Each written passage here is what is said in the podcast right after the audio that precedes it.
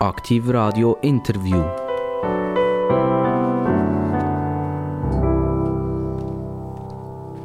Aktiv Radio, das aktive Radio, wo mit aktiven Leuten reden und das machen wir jetzt wieder.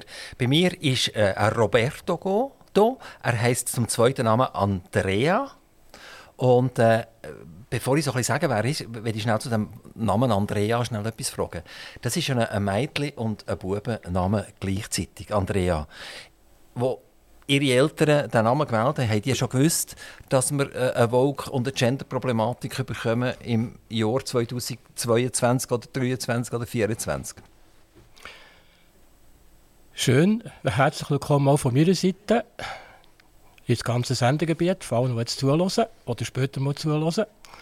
Ja, vermutlich haben sie das nicht geahnt, nein, aber äh, es ist auch italienischen Ursprungs und in Italien ist Andrea eben ein Bubenname und nicht ein Mädchenname. Und das tönt doch auch sehr klangvoll, Roberto Andrea. Das tönt wunderbar. Bei mir ist der Roberto Conti, Jahrgang 1958. Er ist wohnhaft im Kanton Solothurn und ist Mitglied von der SVP und damit auch im Kantonsrat für die SVP im Kanton Solothurn. Roberto Conti. Conti, äh, das ist ein Name, wo, wo, wo wenn wir sagen, fast so ein bisschen nach Film tönt oder so. Äh, irgendwie etwas ganz Tolles. Aber die hat sich entschieden, Lehrer zu werden. Wie kann ein Conti Lehrer werden? Das hat halt den Ursprung äh, in meiner Studienzeit, die ich mit Kollegen absolviert habe. Und wir haben ein Wirtschaftsstudium gemacht. Und dann hat sich die Frage gestellt, ja, in welche Richtung soll es gehen? Und ich hatte eine Chance, gehabt, Stellvertretung zu machen an der Kante Solothurn, an der Schule, wo ich auch selber damals siebeneinhalb Jahre war. Und dort habe ich eigentlich gemerkt, dass mich die Stellvertretung sehr begeistert hat. Ich gemerkt, ich mache das sehr gerne. Und dann habe ich diesen Weg eingeschlagen. Und ja, bis heute ist mir so geblieben. Also ich hätte auch noch etwas anderes können werden, Herr Conti. Ich lese da schnell vor, was äh, im Wikipedia drin steht. Die Contis waren ein bedeutendes römisches Adelsgeschlecht. Also die hätten mal irgendwie können ja, weiß nicht, Diktator werden oder, oder sonst etwas, oder, oder Graf oder so etwas, das vor allem im 13. Jahrhundert eine wichtige Rolle spielt. Das ist gut, ist schon lange her. He? Also es ist viel Wasser darin abgekommen seither. Und jetzt kommt es, aus der Familie gingen insgesamt vier Päpste hervor. Habt ihr das gewusst, dass ihr aus einer Papstfamilie kommt? Nein, das habe ich jetzt wirklich nicht gewusst. Also das war vielleicht die Zeit, wo, wo die Päpste noch, noch, noch wirklich äh, Nachwuchs hatten, oder? das könnte durchaus sein von dem her.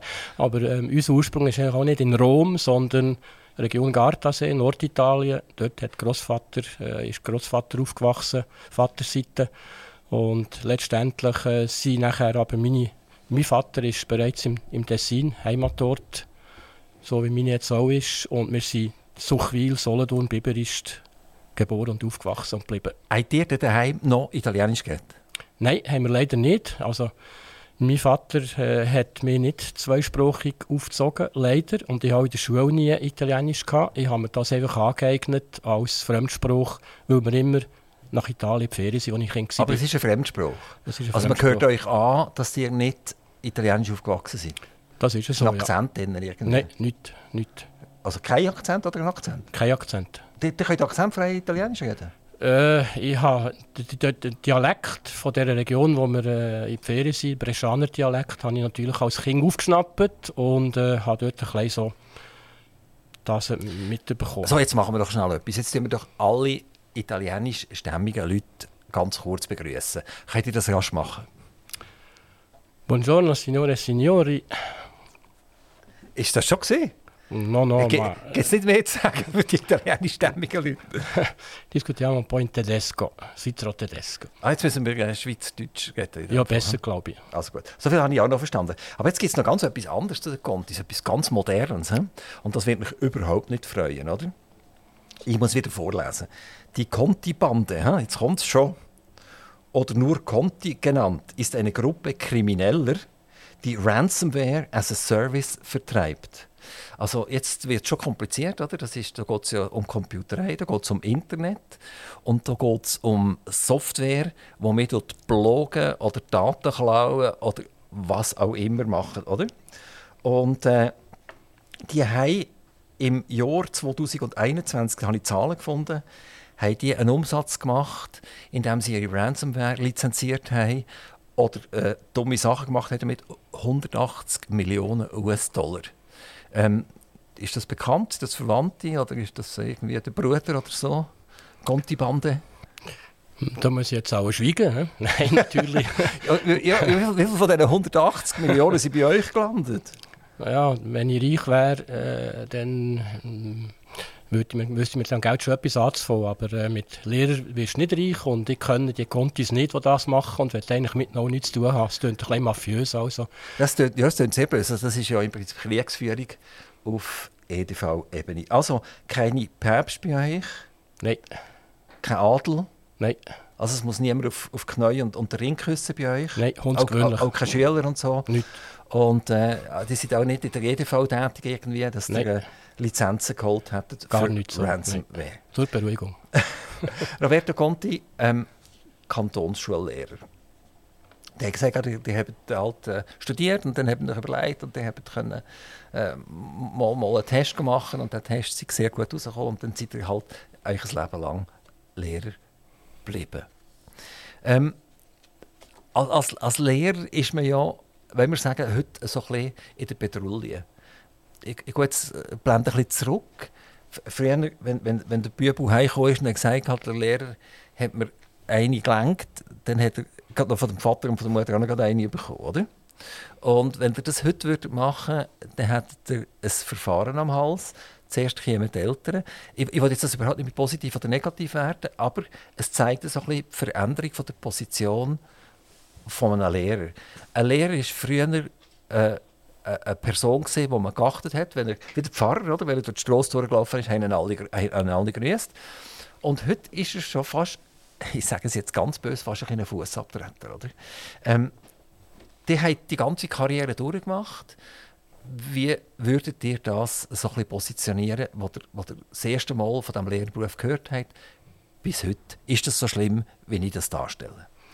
Aus meiner Sicht überhaupt nicht. Also es ist ja eine gegenseitige Wertschätzung im, im Unterricht mit äh, jungen Leuten, die man vor sich hat. Und die andere Seite, äh, das ist die Eltern, wenn die natürlich eingreifen, weil sie nicht zufrieden sind mit dem, was der Lehrer bewertet hat oder was er gemacht hat oder was er gesagt hat, ist das eine andere Geschichte. Aber jetzt auf meiner Stufe, in diesen bald 37 Jahren, eigentlich nie eine Situation erlebt, wo ich das Gefühl hatte, dass die gegenseitige Achtung oder Wertschätzung nicht da ist. Wobei ich natürlich auch selber probiere, mit, einer positiven Stimmung und mit, mit einer positiven Einstellung auf die jungen Leute zuzugehen und ihnen mm, den Stoff und auch Meinungen und Ideen äh, zu vermitteln. Also das ist eine, eine Frage, wie man mit der Situation mit den jungen Leuten umgeht. Und ich spüre das eigentlich seit eh und je und unverändert. Klar, die Schüler haben sich verändert. Das ist nicht mehr gleich wie voran. Sie, zwar, sie sind zwar gleich alt, aber sie sind in einem völlig anderen Umfeld aufgewachsen und sie anderen Einflüssen ausgesetzt. Man hört vielleicht mehr äh, auf Stufe Primarschule, dass die Eltern sehr schnell mal kommen. Auf, auf unserer Stufe weiter oben kommt es selten vor. Äh, und aus meiner Sicht kann ich da gar nichts Negatives sagen. Wie, wie fängt eine Stunde bei euch an, Herr Conti? Kann ich mir das vorstellen? Die laufen rein, alle stehen auf und im Chor sagen «Guten Morgen, Herr Conti» oder «Guten Nachmittag, Herr Conti» oder schwätzen sie einfach weiter und ihr müsst den Drillerpfeife führen, damit Ruhe ist? Da kann ich vielleicht zurückblenden, als ich gekannt bin. Im Französischunterricht haben wir den Herrn Gornuk gehabt. Und dort äh, haben wir aber gesehen, wie nicht Stagen abkommt. Und dann ist es ruhig geworden im Schulzimmer. Ein paar Minuten nach dem Läuten, vielleicht ein, zwei Minuten, aber wir konnten drauf gehen. Und dann ist er reingekommen und dann sind wir aufgestanden. Er hat gesagt, Bonjour tout le monde. Und wir haben gesagt, Bonjour Monsieur. Er asseyez-vous. Und dann ist es losgegangen. Und die Zeit ist natürlich schon lange vorbei. Aber ich komme auch rein und äh, sage Guten Morgen miteinander. Und das ist eigentlich, wenn die Klasse gerade aufgeregt ist und irgendetwas war, dann kann es sein, dass es noch ein bisschen weitergeht, aber sonst sind eigentlich alle aufmerksam, ohne dass man hier gross muss irgendein äh, umschreien oder so. Das ist eigentlich ein, ein, natürlicher, ein natürlicher Vorgang, wo, wo man gerade zum Thema kann kommen kann, das Ziel von heute und so weiter. Das läuft also normal. Wie, wie ist eigentlich äh, die Idee so zwischen, oder die Ausgewogenheit zwischen Mädchen und Buben heute an der, an der Kantonsschule Solothurn?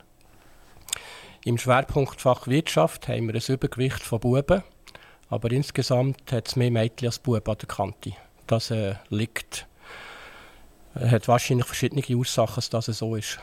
Äh, es gibt ja auch noch naturwissenschaftlich, mathematisch. Dort sind wahrscheinlich auch mehr Gielen, oder? Immer noch, oder? Dort sind auch mehr Gielen. Noch mehr als bei uns in, in der Wirtschaft. Und, und, und wo, wo, sind die, wo sind die Mädchen zu finden, wenn es insgesamt mehr Mädchen gibt? Sprache und äh, Bildnisgestaltung und Musik.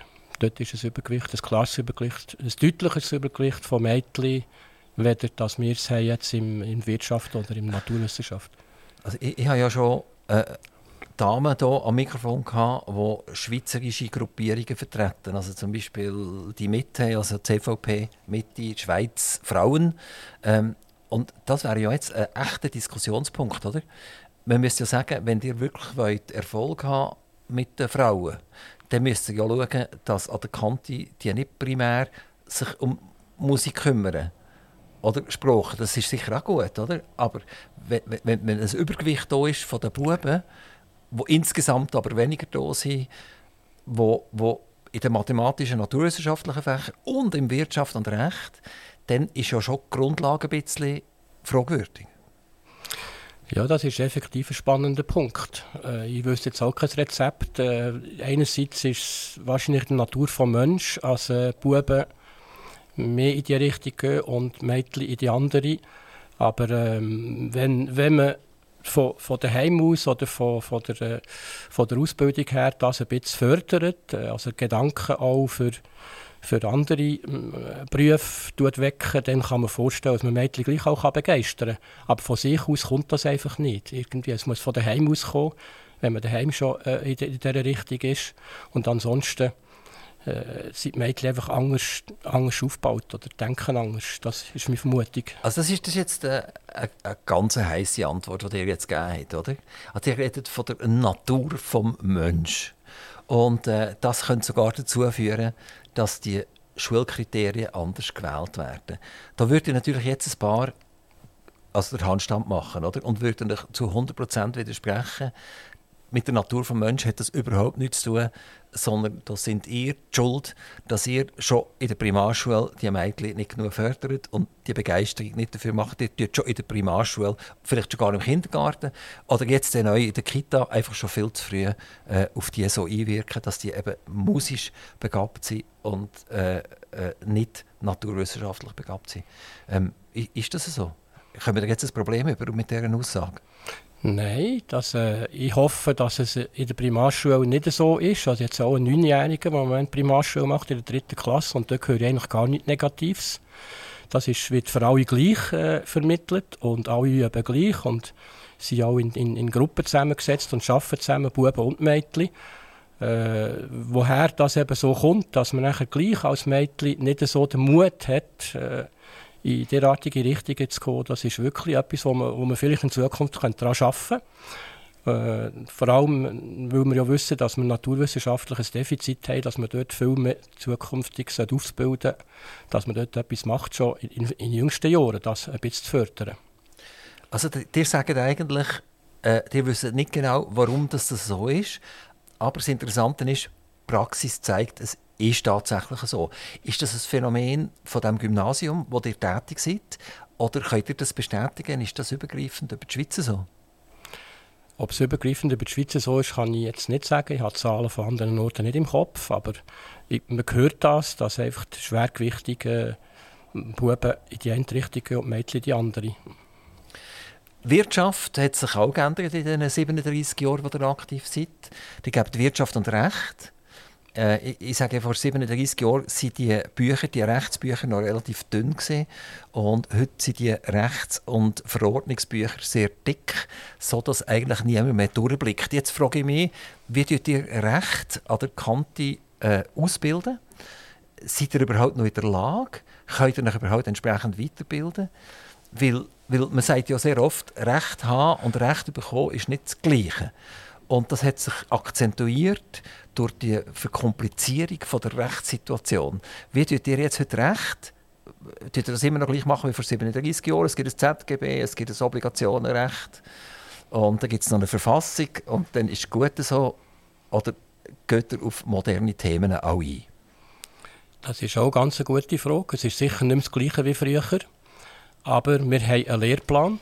Der Lehrplan äh, ist bereits äh, mehrfach revidiert worden. Wir haben uns geeinigt im Rahmen von unserer Fachschaft auf äh, ein Lehrbuch und auf Gesetze, die wir anschaffen. Und der Unterricht ist natürlich äh, nicht ein Unterricht, der an der, an der Uni stattfindet, sondern es sind Basics von, von der Rechtskunde. Und dort hat es ganz viele Themen drin, auch solche, wie ihr jetzt sagt, im UR ist natürlich der Kaufvertrag, der Mietvertrag, der Arbeitsvertrag. Das sind Themen, oder im ZGB das Familienrecht, das Erbrecht, aber auch Grundlagen. Man muss ja zuerst kennenlernen, wie, wie die Rechtsordnung eigentlich aufgebaut ist. Äh, was Legislative ist, was Judikative ist, äh, was Exekutive ist und was die Leute auch machen, die dort arbeiten. Wir machen auch einiges äh, Strafrecht und einen Gerichtsbesuch von so, von so einem Fall, Beispiele.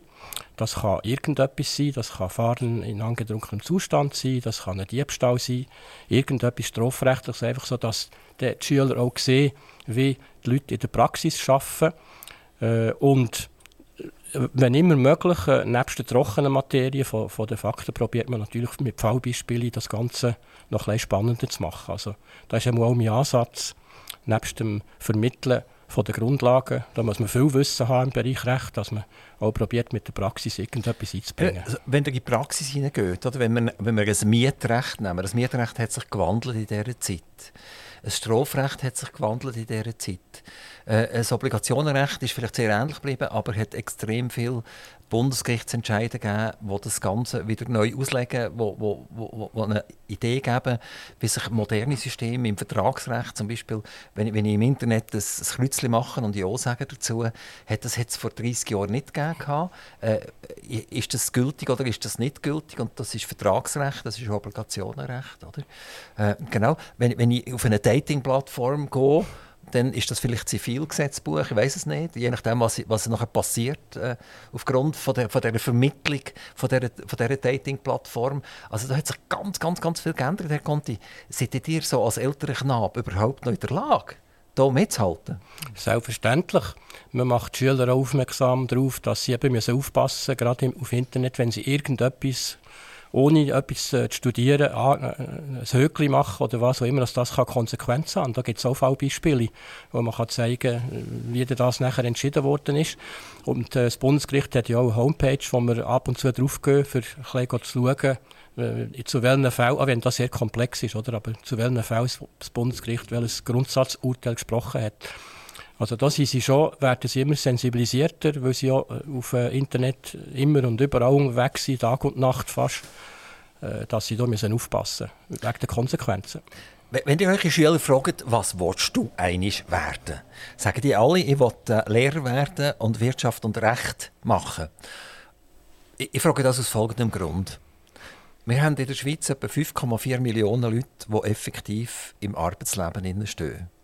Und wir haben rund etwa 3 Millionen, die salariert werden, direkt oder indirekt vom Staat. Das bedeutet, dass wir mehr Leute haben im Dienstleistungsbereich, die staatlich direkt oder indirekt organisiert sind, als die, die Uhren zusammen machen oder in der Dekolletage irgendein ein Teil herstellen oder einen Roboter zusammenbauen und so weiter und so fort. Also es ist ein Übermaß da an Leuten, die direkt oder indirekt für den Staat arbeiten. Und wenn man noch die würde zunehmen, zum Beispiel das Baugewerbe, das Strassen aufreißt und wieder zumacht, dann wäre es noch mehr. Ähm, werden die Schüler alle Staatsangestellte von euch? Und Lehrer? Das hoffe ich nicht, dass es so rauskommt. Und äh, ab und zu stellen wir ja auch die Frage. Äh, aber das ist nicht gerade am Anfang so, als man die Frage stellt, sondern das Ziel ist ja auch von diesem Unterricht, dass man das Wesen von, von, Wirtschaft und Recht so bringt, dass man auch Unternehmer kann werden dass man also selbstständig kann werden kann, indem man Buchhaltung und, und Führung von einem Betrieb aus dieser Sicht lernt, dass man betriebswirtschaftlich über Konzepte nachdenkt, wie man das Unternehmen kann aufbauen kann. Wir haben auch eine Wirtschaftswoche in unserer Schule, wo, wir, wo sie können, äh, Personalchef sein, wo sie können CEO sein, Finanzchef sein und so weiter, wo sie das können üben. Und es ist, es ist schon das Ziel, dass wir nicht einfach die, die Wirtschaft allgemein darstellt, sondern dass sie überlegen können, aha, das wäre eigentlich auch noch eine Variante, die ich mich vorstellen könnte zum Studieren. Viele wissen auch noch nicht, wenn sie kommen, was sie wollen. Und äh, wenn man nachher vor dem Abschluss fragt, dann hat es so und so viele, die sagen, ja, zuerst mache ich mal Militär, das sind auch die, die noch nicht so sicher sind. Andere sagen, ich mache ein BWL-Studium oder ich mache ein Jus-Studium. Da gibt es ganz verschiedene Varianten. Aber es ist auf keinen Fall so, dass, dass das nachher als Staatsangestellte würden. Wie, aber wie spürt ihr das so? Gibt es da ganz viele drin, die sagen, ich werde selbstständig? Also was ich immer wieder erlebe, ist, dass junge Leute schon eigentlich sagen, selbstständig wäre schon noch cool. Und dann denken sie vor allem im Internet, machen wir mal etwas. Dann sie eine Plattform aufbauen, machen zwei, drei Webseiten. Und dann merken sie, wie hart und aufwendig das, das ist. Oder? Sie finden keine Sponsoren, sie finden keine Investoren. Ähm, sie müssen Tag und Nacht dranbleiben. Und irgendwann sagen sie, weißt du was, eigentlich ist noch cool, ich lasse mich 60% beim Kanton Solothurn anstellen. Dann stimmt meine Work-Life-Balance, nicht so viel Work und viel Life. Und dann könnt ihr ja nebendurch das immer noch versuchen. Und wenn man sie 20 Jahre später wieder antrifft, ist die Work-Life-Balance immer noch genau am gleichen Ort. Also so viel, wo der wirklich den, den, den Biss haben und das durchziehen, gibt es nicht. Und meine, meine Frage an euch, tut ihr das versuchen zu forcieren? Tut ihr dem ein eine Grundlage geben, dass sie das auch tatsächlich machen? Oder, oder seid ihr ein Vorbild? Ihr seid ja, seid ja auch in Anführungs- und Schlusszeichen nur Lehrer geworden, oder? Das ist ja so, ja. Aber das Forcieren, Forcieren ist ein, ein, ein grosses Wort. Man, man probiert echt die Varianten aufzuzeigen und was es alles braucht dazu. Oder? Gerade im Bereich äh, Rechnungswesen, BWL haben wir auch die Instrumente, dass wir das können zeigen und darüber reden. Und dann muss man es verstehen seitens der Schülerschaft und man muss überlegen, wenn ich das auch wette, brauche ich das und das. Es gibt ja auch Start-up-Varianten, die, gefördert werden, aber der hat schon recht. Also effektiv das nachher machen, das braucht Mut, äh, es braucht Zeit und man muss aktiv sein. Nicht am Morgen um 9 Uhr aufstehen, um 4 Uhr Party oder was auch immer, sondern man muss sich einfach selber reissen, zu etwas durchringen. Und das ist vielleicht, das ist vielleicht die Sorge jetzt von der Zukunft, dass dass die Schülerinnen und Schüler müssen am Bau bleiben und nicht die, die Mentalität entwickeln, dass, man, dass ja immer alles geliefert wird und dass man es bequem kann haben und dass das der Sinn des Lebens ist. Da ist die Schule in Zukunft herausgefordert, dass man das wiederkehrt oder dass man das betont, dass eben das Leben auch daraus besteht, dass man selber etwas macht. Roberto Conti, ich habe natürlich völlig zu Unrecht gesagt, ihr seid nur Lehrer. Und ich habe gesagt, wirklich in Anführungs- und Schlusszeichen, weil ich könnte mir vorstellen, wenn ich das machen müsste, dann brauche ich schon nach drei Tagen brauche ich zwei Wochen Ferien. Aber weil ihr ja so liebe Schüler habt, wie ihr erzählt habt, dann stimmt das Bild auch wieder nicht. Also trifft es eigentlich primär Primarlehrer, die hier wahrscheinlich schon ziemlich gefordert sind. Nein, Roberto Conti, äh, ihr seid auch Kantonsrat geworden. Und jetzt wird es ganz speziell, ihr seid Kantonsrat von der SVP. Ähm, von, von, der Lehrerschaft könnte man eher denken, sie sind eher äh, auf der liberaleren oder, oder linkeren Seite. Also das sagt man einmal so allgemein am Stammtisch. Vielleicht stimmt ja auch das nicht ganz wirklich, aber ihr seid jetzt ein Beispiel, die sind Kantonsrat geworden von der SVP und man hört und liest immer wieder von euch, dass ihr eigentlich schon den Mut habt, auch zu sagen, was ihr wirklich auch denkt. Wie ist es passiert, dass ihr zur SVP gekommen seid?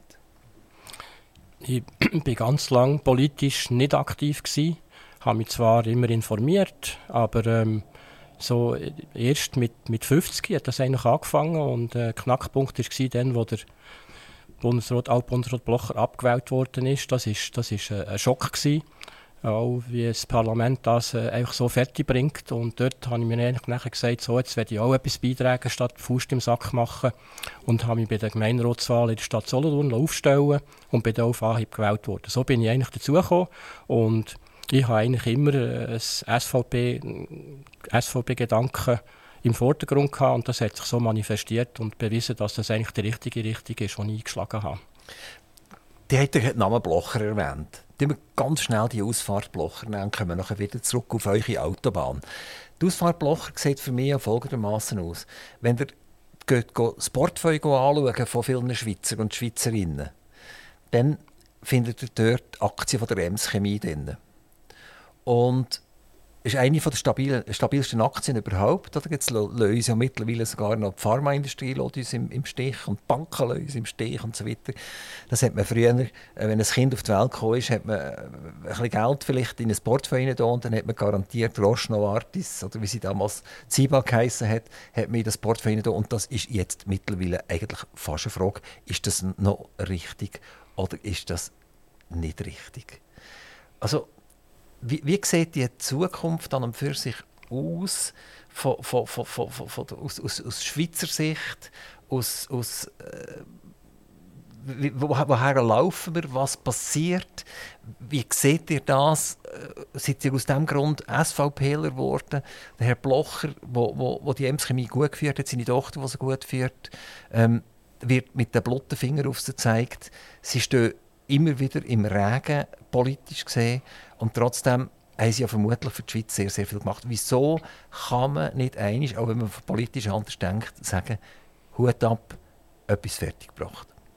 Das ist irgendwie einerseits der Neid, habe ich das Gefühl, und andererseits einfach die, die direkte Aussprache, die Herr Blocher hat und die die SVP halt auch hat, dass man, dass man Probleme anspricht und sie auch lösen oder aufzeigt, wie man, wie man es lösen kann. Leider ist es so, dass viele andere oder die meisten anderen äh, das nicht so sehen und das ja nicht so haben und, und unter irgendwelchen Vorwänden, selbst die Liberalen nicht, von der FDP wollen das mehrheitlich auch nicht. ich verstehe es nicht. Warum? Wo, wo, ist das Problem? Oder? Wo ist das Problem? Ich, ich sehe es einfach nicht. Ohne dass ich jetzt sagen ich bin ein Freund von dem oder von dem oder von jenem. Ich werde das rein sachlich anschauen, oder? Oder wo, wo ist eigentlich das Problem, wenn man das Zeug benennt, so wie es tatsächlich ist, oder? Wo, wo ist das Problem? Warum passiert das die ganze Zeit? Zum Teil wahrscheinlich persönliche Affinitäten, dass man, dass man gegeneinander geschafft hat, dass man gewisse Beleidigungen vielleicht oder so aufgefasst hat, wie wenn es eine wäre, äh, nicht aus dem Weg räumen Vielleicht braucht es jüngere Generationen, die kommen, bis das Zusammenarbeiten wieder besser wird, dass man Probleme gemeinsam anpackt, gemeinsam löst oder mindestens probiert, in gewissen Fragen einen gemeinsamen Nenner zu finden, wo man dann sagen kann, diesen Weg können wir zusammen gehen. Aber äh, auch, auch bei uns im Kantonsparlament ist es schon so, dass oft die SVP gegen alle anderen ankämpft oder fightet und, und in Bundesbern ist es ja ähnlich. Das, das ist einfach äh, das ist auch eine Art äh, äh eine Frustration, dass wir das nicht herbringen, dass man erkennt, zum Beispiel bei der Zuwanderung, oder, dass es so nicht weitergehen kann. Genau, Kommen wir, nehmen wir wieder die Autobahn. Wir haben ganz kurz über die Familie Bloch geredet. Also ich habe eigentlich allen Roten, wo, wo die nicht so gerne haben, die Familie Blocher, die sollen ihre Ems-Papier aus dem Portfolio rausnehmen und irgendwie äh, vielleicht Credit Suisse Aktien rein tun und so weiter und so fort. Äh, vielleicht sind sie dann Wöhler und das Verrückte, was ich hier noch sagen oder? Wenn man, wenn man die Saläre anschaut, von den Leuten, die nicht einmal Eigentum haben an ihren Firmen, also jetzt von den Banken oder auch bei der Pharmaindustrie, oder, oder Verzwickung. Oder? Also, wenn der Chef von der Roche auch noch gleichzeitig im Verwaltungsrat ist von der Credit Suisse und dort sogar noch im, im Ausschuss für Personelles drinnen ist oder? Und, und dort eine riesige Katastrophe hinterlässt und, und nachher geht man nach Basel schauen und da sieht es auch nicht so ganz rosig aus für die Zukunft, dann frage ich mich schon, mit, mit was haben die eigentlich ihre Millionen Salär verdient? Und bei der Familie Blocher ist immerhin ist er mal hergestanden und hat die Firma gepostet, oder? Und hat die gekauft, oder? Aber das tut man ja auch neidig machen, indem man sagt, ja, du hast das viel zu billig können kaufen. Aber wenn man die Historie anschauen, oder, wo, wo die Ems Chemie damals gestanden ist, die ist kurz vor dem Ableben gestanden, oder? Die hat keine Produkte gehabt, oder? Und nur dank dem, dass der Blocher eigentlich ins Flugzeug gehockt ist, auf China gegangen ist und die Technologie der Chinesen verkauft hat, also nicht, mehr Produkt, sondern Technologie verkauft hat, hat er genügend Geld generiert, um in der Schweiz die Firma überhaupt zu retten. Und das will einfach niemand wissen und das ärgert mich. Ohne, dass ich jetzt irgendwie für die SVP oder für irgendeine andere Partei stellen sondern ich will gerne für das Unternehmertum, das der Schweiz etwas gebracht hat oder etwas bringt, will ich gerne eine Lanze brechen. Gehen wir, gehen wir äh, zurück zu, zu, zu, den Finanzen. Finanzen Kanton Solothurn. Das ist Kantonsrat. Und die Finanzen von dem Kanton sind ja nicht gerade sehr ersprießlich. Oder? Jetzt kann man sagen, ja, äh, die, die Bürger sind ja die schuld. Oder? Die geben uns Kanton immer wie mehr Aufgaben und die müssen wir lösen und darum äh, brauchen wir auch immer wie mehr Geld. Die Frage ist, hat sich der Kanton die Aufgabe geholt? Hat er sich selber geschaffen? Oder haben wir Bürger das wirklich am Kanton übergeben. Oder? Wenn, wenn man die Budgets anschaut, oder? man ist jetzt beim Kanton Solothurn bei einem Budget von etwa 2,4 Milliarden. Ich kann mich natürlich zurückerinnern, und das ist noch nicht so lange her, da ist das Budget noch gar keine Milliarden gesehen. Und jetzt sind wir bei 2,4 Milliarden. Oder? Und jetzt komme ich zu meinem privaten und persönlichen Hobby, nachher seid ihr wieder dran. Äh, wir, wir sind ja ab September sind wir ja klinisch tot hier in diesem Kanton Solothurn, indem wir nämlich immer die 100 Millionen brauchen von der Nationalbank und wir brauchen immer die 400 Millionen aus dem, aus dem Zahlungsausgleich, nationalen Fonds, dass, dass die anderen Kantone oder, oder der Bund uns Geld gibt. Und dann sind das rund etwa 500 Millionen. Ich meine, das ist einfach krass, oder?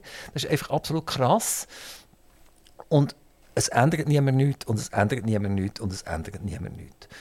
Also jetzt komme ich wieder, zu euch zurück. Ich seid mitschuldig oder seit, seit 2013 in diesem Kantonsrat. Und die hat in diesen Jahren, 2013 bis 2023, hat er die Budgets x-mal erhöht, Herr Conti. Warum hat er das gemacht? Da sind ganz viele Fragen verpackt jetzt, oder Probleme verpackt. Äh, einerseits muss man sagen, wenn wir zum Finanzausgleich kommen, das ist irgendwie solidarisch so gelöst. Das könnte man noch sagen, okay, das ist historisch so gewachsen. Aber gleich, wenn wir, die, wenn wir das Geld nicht hätten, dann wären wir wirklich nicht mehr handlungsfähig. Und das mit der Nationalbank gewinnen, das ist auch der Fehler, dass man das budgetiert. Man sollte wenn schon sagen, wenn, wenn sie kommen, ist das gut, dann verwenden wir es verwenden für den Schuldenabbau, konsequent, aber sonst für nichts. Und dann hätten wir schon länger immer Defizit, wenn wir, wenn wir jetzt das, den Gewinn nicht würden mit einberechnen. Jetzt ist es halt mal nicht gekommen. Und man weiß nicht, ob es in den nächsten Jahren überhaupt wieder kommt. Das ist sehr offen. Äh, also geht es finanziell im Kanton nicht gut. Das ist definitiv so. Und die Budget, die haben wir als einzige, mit wenigen Ausnahmen, wo die FDP auch etwas äh, in dieser Richtung gemacht hat, aus meiner Sicht jetzt, wenn ich das so darf sagen, einzig und allein bekämpft. Wir haben einzig und allein Kürzungsanträge gestellt, auch kleine Kürzungsanträge. Und da hat man gesagt, ja, das ist doch lächerlich, das muss nicht noch kürzen wollen. Also so summieren sich die Ausgaben einfach Jahr für Jahr und sie steigen massiv an, das ist es so. Einerseits äh, ist das auch vom Bund her so gegeben, weil ziemlich viel vom Bund so vorgeschrieben wird, dass die Kantone das müssen erfüllen müssen. Da haben wir gar keinen Handlungsspielraum.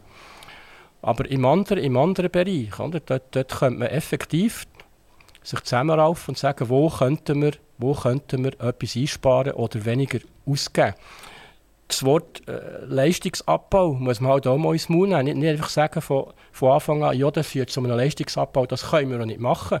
Das ist äh, ein Eigengoal. Also da, da geben wir es einfach auf und sagen, ja, es ist halt so, machen wir nichts, wir können ja eh nichts machen. Und die, das, das äh, spürt man halt schon auch im Kantonsrat, dass äh, von, von Mitte bis links einfach der Widerstand kommt gegen alle Kürzungen, weil die einfach sagen, ja, die, den Auftrag haben wir halt, die Aufgabe haben wir halt, dann müssen wir das erfüllen und es braucht halt mehr Leute, um das zu erfüllen. Voilà, so ist es. Und, und wir können uns mit dem nicht anfreunden. Und wir sind jedes Mal im Dezember, wenn es um die Budgetdebatte geht, sind wir gleich weit. Das Mal haben wir sogar eine Rückweisung beantragt, das ist auch nicht durchgekommen. Also, es, es, ist, es ist fast ein bisschen hoffnungslos, aber mir geht die Hoffnung nicht aus. Wir werden so weitermachen. Äh, und mit uns je länger, je länger es geht, dass Defizit angehäuft werden, umso mehr wird man sich auch von anderen Fraktionen her müssen zusammenraufen und sagen, jetzt müssen wir etwas machen. Sonst müssen, sonst müssen die Steuern auf. Und das kann so nicht sein. Das wäre auch beim Volk nicht mehrheitsfähig, wenn man plötzlich die Steuern erhöhen Die, die sonst schon im interkantonalen Vergleich sehr hoch sind wenn man anschaut, wie viele Bürgerliche dass es im Kantonsrat vom Kanton Solothurn gibt, ich will das schnell abbeten. Die FDP hat im Jahr 2021 22 Mitglieder bekommen, die CVP 20 Mitglieder und die SVP 21 Mitglieder. Jetzt, wenn ich das zusammenzähle, das geht gerade noch knapp, die verzeiht mir das als Lehrer, also ja, das sind 61 Sitze und es gibt 100 Kantonsräte, das ist eigentlich eine satte, tolle, gute Mehrheit. Ähm, darf man das eigentlich noch sagen, das ist, ist bürgerlich oder ist das gar nicht mehr bürgerlich? Ja, das Wort bürgerlich hat wirklich äh, eine historische Bedeutung und heute ist das nicht mehr so. Also das Wort bürgerlich, das äh, existiert vielleicht noch bei der SVP und bei einem Teil von der FDP. Aber ich spüre es fast nicht mehr bei der CVP oder bei der Mitte, wie sie heute heisst. Äh, und bei der, bei der FDP jetzt halt auch viele, die, nicht bürgerlich ticken, aus meiner Sicht. Und das ist, das, da, muss, da muss ein Wandel geben, vielleicht äh, bei den nächsten Wahlen halt, dass man wieder mehr Leute hat, die wirklich bürgerlich denken und für weniger Staat sind und für mehr äh, liberales Denken, für mehr Selbstverantwortung bei den Bürgerinnen und Bürgern. Und ich glaube, das wird auch, es wird auch gutiert, mindestens bei der ländlichen Bevölkerung. Bei der Stadt sieht es halt ein anders aus, wie man bei Volksabstimmungen auch sieht. Nehmen wir ein Beispiel aus eurem Alltag heraus. Nehmen wir die Fachhochschulen, die der Kanton Solothurn zusammen hat im, im Nordwestbereich mit anderen Kantonen. Die machen zum Teil grosse Defizite und sind angewiesen worden, äh, das wieder ins Lot zu bringen. Und äh, anstatt dass, man, dass, dass die das ins Lot bringen, tun sie ihr Angebot ausbauen. Da haben sie zu wenig Schüler und jetzt kämpfen mittlerweile die Universitäten und äh, die Fachhochschulen um Schüler oder, oder um Studenten, wenn man das richtig sagen will, was ja ein absurdistum äh, höchsten Grades ist. Ähm, äh, es, hat, es hat Hochschulen, wo 50 Prozent Leute aus dem Ausland kommen, die kaum oder gar keine höheren Studiengebühren zahlen als die Schweizer. Ich bin kurz, kürzlich wieder mal neben, neben einem Student gesessen, äh, äh, äh, ein Tunesier, äh, im, im Flugzeug, wo, wo heimgeflogen ist. Und der hat mir gesagt, er studiert in der Schweiz und zahlt rund etwa 1000 Franken pro Jahr oder Semester, das weiß ich nicht mehr ganz genau. Gleich viel wie die anderen auch. Er sagt aber, ich werde nie in der Schweiz arbeiten, ich habe gar kein Interesse in der Schweiz zu arbeiten. Aber die Schweizer haben mich aufgenommen. Ich habe bei den Deutschen geschaut, ich habe dort geschaut und bei der Schweiz ist es am einfachsten gegangen. Und darum bin ich hierher gekommen. Also, Frage Nummer eins. Haben wir zu viele Hochschulen und zu viele Fachhochschulen? Ähm, machen wir es den Leuten aus dem Ausland einfach, zu uns zu studieren? Und haben wir eigentlich dort genau ein ähnliches Problem, wie wir überall haben. Wir haben ein Wachstum, ein sinnloses Wachstum und Kostenausgaben.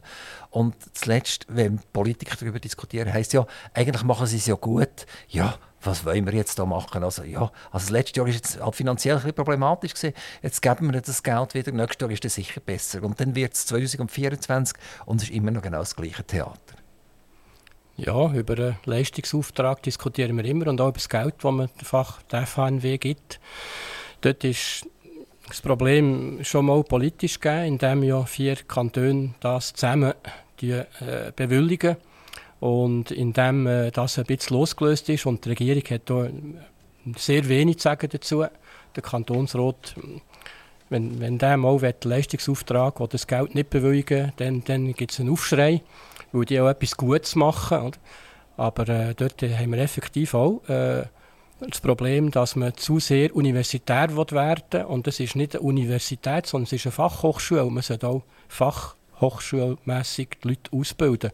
Und der Konkurrenzkampf, der ist schon so.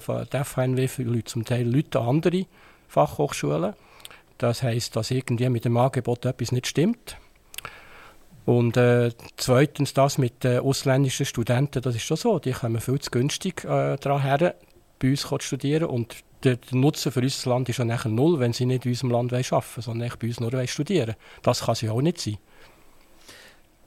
Ich glaube, in einem ganz anderen Bereich Transparenz. Oder? Ich als Bürger wenn mich etwas stutzig macht, dann werde ich eigentlich in eine Amtsstube hineinlaufen und sagen dir, hört mal, gebt mal schnell die Papiere, ich will die alle anschauen. Oder? Dann komme ich nur cooler Augen über und sage, hey, wer bist du überhaupt und was geht es auch? Jetzt gehen wir zum Beispiel zu, zu, zu der Konferenz der Erziehungsdirektoren. Dort ist etwas ganz Spannendes passiert. Und zwar hat die irgendwie, es gibt glaube die von den Deutschschweizer und dann gibt es die Gesamte und die von den Deutschschweizer sind glaube in Luzern domiziliert. Die müssen mich vielleicht korrigieren, was ganz genau stimmt, aber es ist eigentlich auch egal. Und dann hat jemand Auskunft wollen, was wird eigentlich beschlossen und er würde gerne äh, die Einsicht bekommen in, in die Beschlüsse etc. Und dann hat es geheißen, der Sitz von der er Erziehungsdirektorenkonferenz ist jetzt zum Beispiel der Kanton Luzern. Und der Kanton Luzern der hat die Transparenz nicht und darum darf die ganze deutsche Schweiz nicht dort reinschauen, dann muss ich ja sagen, dann, dann müsste ja der Erziehungsdirektor von einem Kanton, der ein bisschen transparenter ist, sofort zurücktreten und sagen, solange meine Bürger nicht die gleichen Rechte haben wie bei mir im Kanton, ist das ein Club, wo ich einfach schlichtweg nicht mehr mitmache. Also Transparenz generell, wo wir Bürger eigentlich das Gefühl haben, sie ist nicht mehr vorhanden. Da hat er grundsätzlich recht. Das ist ein Kabinett, das Sachen verheimlicht. Das kann so nicht sein. Und bei der Transparenz ist sehr wichtig, dass man Zugang hat. Außer es ist einfach aus Datenschutzgründen oder wie auch immer gesetzlich nicht möglich. Aber es kann nicht sein, dass ein Kanton das bestimmt und die anderen das nicht, nicht zur Verfügung haben. Da muss man etwas ändern und zwar sofort. Zu, eben wegen der Transparenz. Für jemanden, der etwas wissen Aber machen dann die anderen Bürgerlichen mit? Dass, dass man, oder, oder wollen die Bürgerlichen das gar nicht? Also sind, die, sind, die, sind die die Verheimlicher? Da kann ich jetzt konkret keine Antwort geben darauf, aber äh, man muss auch immer schauen, aus welcher Partei halt äh, der Regierungsrat kommt und man will ja auch nicht gegen, gegen gewisse Leute einfach ankämpfen, weil man aus dem gleichen Couleur kommt. Das ist auch das Problem, das wir haben. Und bei uns im Kanton, das wissen wir auch, haben wir noch nie einen SVP-Regierungsrat gehabt. Vielleicht klappt es dann nächstes Mal.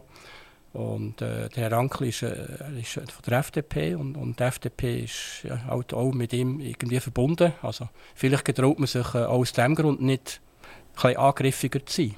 Ich glaube, wenn der SVP Regierungsrat hat, das ein bisschen kacheln Oder wäre der relativ gleich wie ein Diamant geschliffen?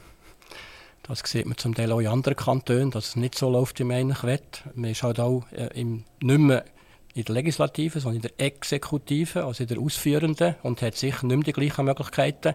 Aber wir würden schon erwarten von einem Regierungsrat aus unserem, äh, von der SVP, dass er äh, gewisse Ideen mindestens probiert umzusetzen in diesem Gremium innen. Und es würde nicht schaden unserem Kanton, wenn wir mal einen hätten, der ein bisschen aktiv an dem arbeiten würde. Ich würde gerne nochmal zu dem Wort Transparenz kommen. Wir haben im Mai 2021, das ist jetzt ein Zeitchen her, hat man mal am Samstagmorgen, wenn man auf dem Meer wollte, ist man von der Polizei durchsucht worden. Und äh, ich bin einer gesehen, ich bin, bin dort äh, durch ein Türchen durchgelaufen und dann hat meine Polizist aufgehalten und hat mich gefragt, was ich eigentlich hier will. Und ich habe relativ grosse Kulleraugen gemacht, weil ich bin wirklich völlig unvorbereitet war. Man hat nachher erfahren, dass irgendwie 500 bis 900 Polizisten in dieser Stadt Solothurn waren, zwei Wasserwerfer, mehrere Brücken sind abgesperrt worden mit Jeeps und Gitter und es ist darum gegangen, dass man Angst hatte vor Corona-Demonstrationen obwohl die Corona-Gegner am Regierungsrat mitteilt haben, jawohl, der hat uns verboten, wir kommen nicht. Und trotzdem hat man ein riesen Aufgebot gemacht. Jetzt sagen die einen, ja, pff, den Typen kann man nicht trauen, vielleicht wären sie gleich gekommen, dann wären alle Schaufensterscheiben kaputt gegangen in der Stadt Solothurn. Das ist absolut gerechtfertigt. Aber wenn, wenn das stimmt mit den 900 Polizisten, inklusive den Ausfallstrassen zur, zur Stadt Solothurn, dann äh, reden wir von einem Chor vom Aargau, vom, vom Kanton Bern, vom von Basel-Land, und von Solothurn, damit man überhaupt so viele Leute herbringt, oder? Dann wollte ich eigentlich wissen, was hat das gekostet. Jetzt nicht einmal sagen, das ist gut oder das ist nicht gut. Ich finde es persönlich natürlich nicht, selbstverständlich nicht gut, weil ich habe mich mega unwohl gefühlt. Ich habe mich bunt Zwiebeln auf dem Markt gekauft und bin sofort wieder verdubbt, weil ich gesagt das kann es ja nicht sein, oder? Aber ich wollte wissen, was kostet das, oder? Und dann hat CH Media geschrieben, äh, irgendwie nach zweiten, dritten Artikel, was ich geschrieben habe, zuerst haben sie überhaupt nichts über Kosten gesagt, sie 70'000 Franken rausgekommen. Dann habe ich gesagt, da kann ich ja nur lachen, oder? Dann habe ich eine Anfrage gestellt an ein paar Kantonsräte und die haben mir versprochen, sie würden das intern besprechen und ich käme eine Antwort über, oder? Jetzt, wenn das 900 Polizisten sind und wenn ich das jetzt so einfach grob sage, das kostet mindestens 1000 Franken pro Mann pro Tag, oder? So einen Einsatz. Und jeder Wasserwerfer kostet auch noch so viel und so weiter und so fort. Dann landet irgendwie zwischen 900'000 Franken und 2 Millionen, was so einen Tag echt gekostet hat. Und ich komme keine Antwort über. Herr Conti, von euch, von euch Kantonsrat. Kann ja nicht sein. Ich kann mich erinnern, wir haben das dann auch massiv kritisiert. Und seitens von der Polizei hat man gesagt, dass das sehr wohl durchdenkt war und dass die richtige Strategie war, was man da gemacht hat, weil man ja nicht hätte können wissen, ob die wirklich kommen.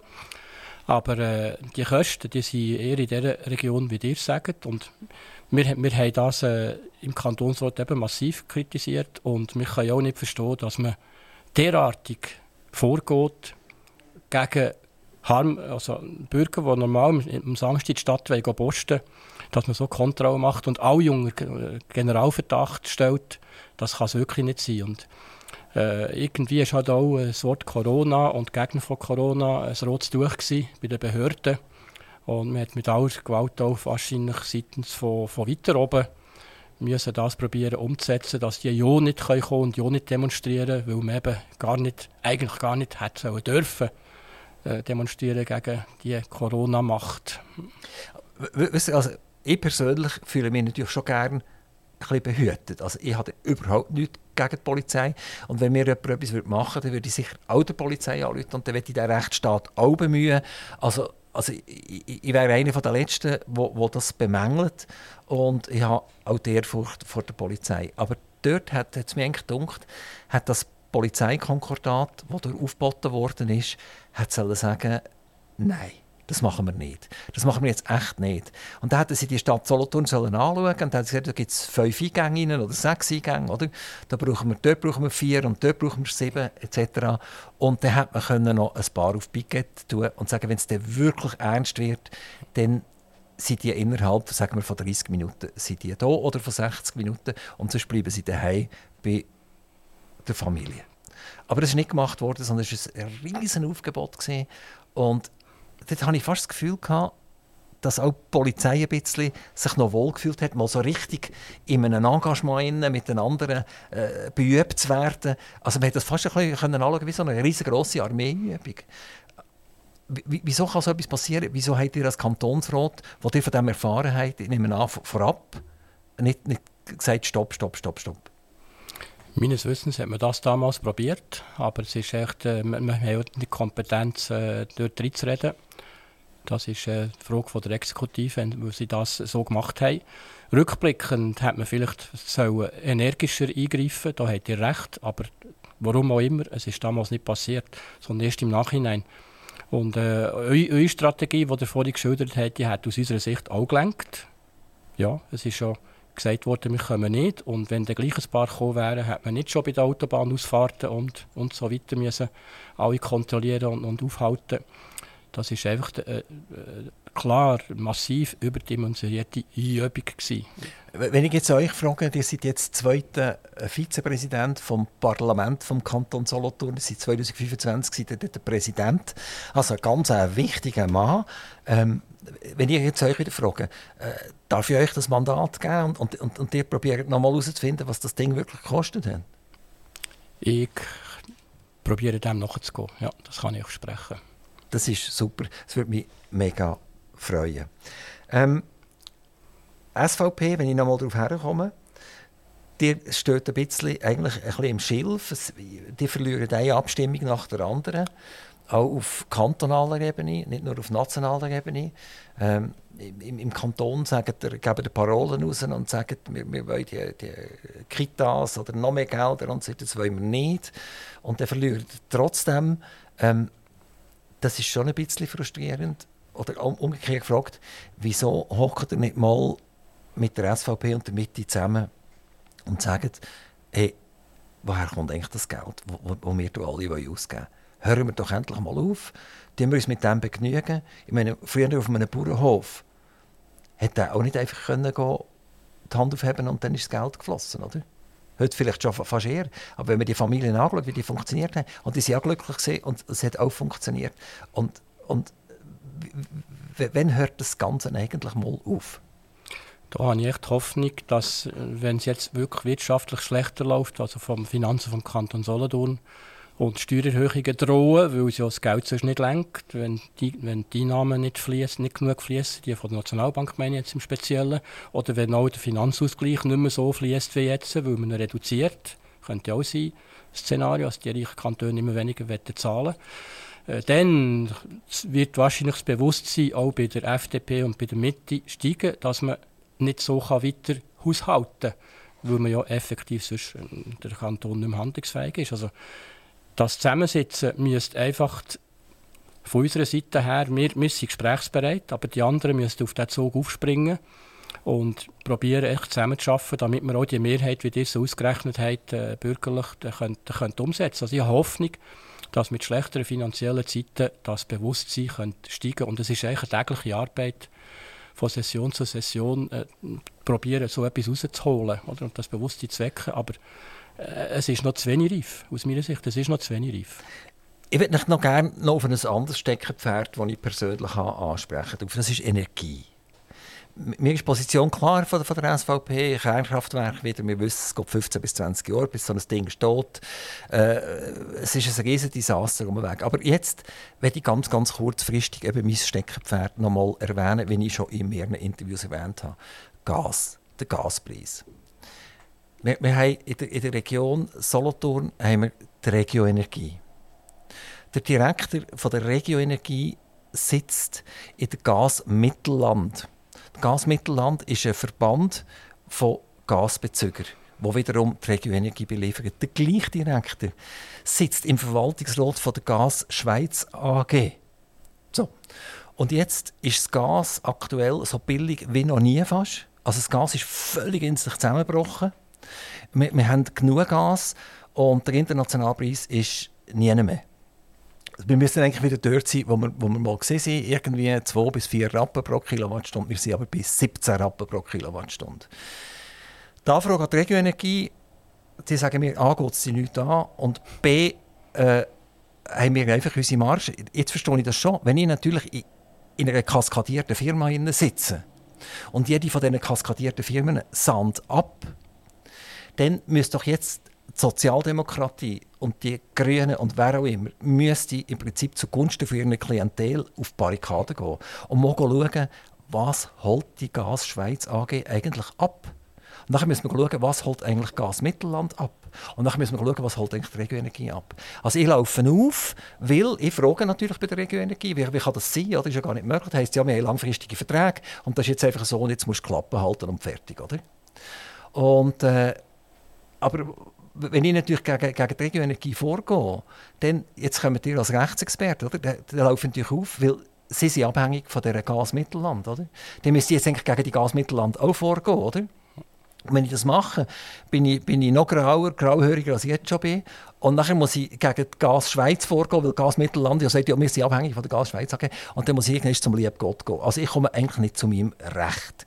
So, jetzt solltet ihr doch im Prinzip sättige Fälle die solltet ihr doch im Prinzip in die Tasten hauen und publizieren und sagen, dir, Herr, Herr Direktor, Herr Verwaltungsrat, wo spielt da eigentlich Musik? Wieso zahlt der jetzt 17 Rappen pro Kilowattstunde? Das kann es doch eigentlich nicht sein. Ich habe die Zahlen jetzt im Detail so nicht kennt, aber da ist natürlich jetzt auch wird die hellhörig, die riesige Differenz. Und das Absahnen, das ist vermutlich schon so dahinter. Und man ist mit, miteinander verbündet und, und sitzt überall drin und kann das bestimmen.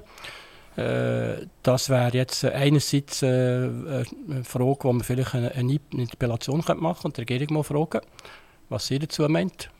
insofern sie Antwort geben zu dem. Oder auch als Kantonsrat äh, konkret eben die Regoenergie fragen, wie sie, zu, Stelle, wie sie zu dem steht. Also das, eine Antwort das, das wäre absolut super. Ich habe die Antwort auch bekommen, die war über mehrere Seiten. Gewesen, oder? Und das war aber ein absoluter Non-Valeur, die Antwort. Also wenn man es durchgelesen hat, hat man gar nichts verstanden. Und es ist eigentlich, zuletzt ist gestanden, äh, wenn du etwas willst, kannst ja du äh, einen weiteren Instanzenzug machen, oder? Und der Instanzenzug der ist relativ kompliziert. Und wenn ich einen Anwalt nehme dazu, der, dann laufen ich meine Kosten auf und, und die Chance, dass ich verliere, ist relativ groß, weil ich ja eben nur unterkratzen und die vermutlich können nachher bestätigen, dass es tatsächlich so ist, weil sie ja von dieser Gasmittelland abhängig sind. Also auch hier wäre super, Herr Conti, äh, als zweiter Vizepräsident vom Kantonsrat von Solothurn und SVP-Mitglied, wenn Sie uns oder mir als Bürger das könnten schenken Das wäre absolut obercool, wenn die Transparenz mal würde gefahren werden. Also der Gaspreis ist mehr als 80 Prozent zusammengefallen. Seither, um das einfach noch ganz schnell zu erwähnen. Und vielleicht die, die die Interviews jetzt mehrfach hören, die, die sagen, jetzt kommt es schon wieder mit dem, oder? Aber die sieht, wie es mich eigentlich beschäftigt. Und es beschäftigt mich für alle Menschen da draußen, oder? Weil wer trifft es, oder? Ich meine, meine der, der, Multimillionär, dem ist das Schnuppe Wurst, oder? Ob jetzt das Gas so viel kostet oder so viel kostet. Aber, aber die Familie Familien, wo wirklich jeder Rappen müssen umdrehen. Ich meine, für die sind die Nebenkosten einfach explodiert. Die haben ein riesiges Problem. Die müssen mehr Lohn haben, die die Inflation anschieben. Und damit äh, fahren wir einfach mit 200 Stundenkilometern gegen eine Betonwand. Oder? Hast recht. Und, und ich will, dass die Politiker uns einfach besser vertreten. Ich nehme das zur Kenntnis, ich nehme das ernst und wir werden in der Fraktion schauen, wer entsprechende äh, Fragen kann stellen kann, an, an welcher Stelle auch immer.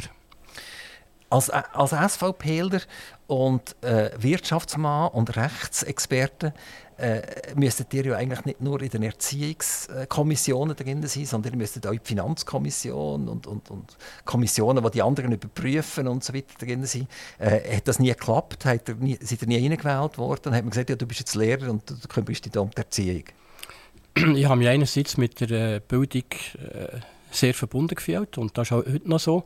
Andererseits hat auch die FICO äh, sehr viele Termine mehr und auch als Lehrer muss ich auch schauen, dass ich nicht zwei Stunden verpasse. Ich kann nicht den Stundenplan beliebig sperren. Äh, mehrere Tage. Also von dem her ist eigentlich eine Teilnahme in der FICO nicht möglich gewesen, nicht in Frage gekommen. Das ist eigentlich der Grund, obwohl mich das sehr interessiert hat, finanziell als Querschnittsaufgabe äh, intensiv zu bearbeiten.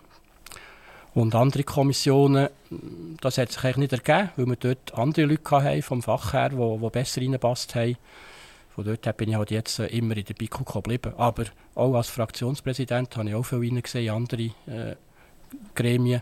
Und wir diskutieren natürlich auch immer und stellen Fragen in der Fraktionssitzung. Also das findet schon statt, aber nicht, nicht so im Detail wie in der Kommission selber. Jetzt haben wir dann ein Mitglied von der FDP, Marco Lupi, der Präsident wird.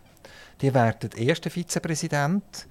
Und damit haben wir eigentlich eine, eine super bürgerliche Ausgangslage. Eigentlich. Äh, äh, passiert da irgendetwas Gescheites? Eigentlich ist ja die Führung vom, vom Parlament ist nicht äh, mit äh, Aufträgen oder Interpellationen oder gewissen Vorgehen beschäftigt, sondern im, im Führen vom Rotsbetrieb. Zusammen mit Markus haben wir Rotsekretär. Aber äh, inhaltlich äh, hat man vielleicht in, der, äh, in, in den Abstimmungen im, in der Rotsleitung mehr Gewicht. Ja, das ist so. Aber sonst kann man eigentlich, außer in der, in der Organisation der Sessionen, der Reihenfolge von der, mit, mit Geschäften abgehandelt werden, nicht viel bewegen. Ist, ist, wenn, wenn der Fraktionspräsident gleichzeitig noch Vizepräsident ist, hat man einen mehr zu gut in, in dieser Rotsleitung oder ist das einfach Pech? Das ist so. Ich bin ja äh, als äh, Fraktionspräsident zurückgetreten, äh, weil ich eben jetzt zweiter Vize geworden bin. Und damit ist jetzt der neue Fraktionspräsident, der Beat Künzli, ist jetzt auch in der Ratsleitung drin. Da haben wir jetzt zwei Stimmen statt nur eine, die ich hätte. Roberto Conti, äh, wir wünschen uns von euch, dass die ganz viel einmal Schülerinnen bewegen, dass sie Wirtschaft und Recht machen. Wir wünschen uns von euch, dass ihr denen allen sagt, geht nicht zum Staat arbeiten, sondern äh, geht zur freien Wirtschaft. Oder wir wünschen uns noch viel mehr, sagt doch, ich habe dermaßen viel Power und so viele gute Ideen, ich werde selbstständig und tue die Welt reformieren mit irgendeiner ganz coolen Idee. Das wäre absolut super, wenn hier junge Leute würden heranwachsen wo wir mit Freude können drauf schauen können. Roberto Conti, ganz, ganz herzlichen Dank, dass Sie zu aktiv Radio gekommen, sind eben aktiv, oder? Äh, und wir wünschen Ihnen viel, viel Erfolg als zweiter Vizepräsident, erster Vizepräsident und als Präsident vom Kantonsrat im Jahr 2025. Danke euch, Herr Sauser, und ich hoffe, dass auch alle, die zugelassen haben oder das noch hören, gewisse Inputs bekommen zu dem, was wir diskutiert haben. Aktiv Radio Interview.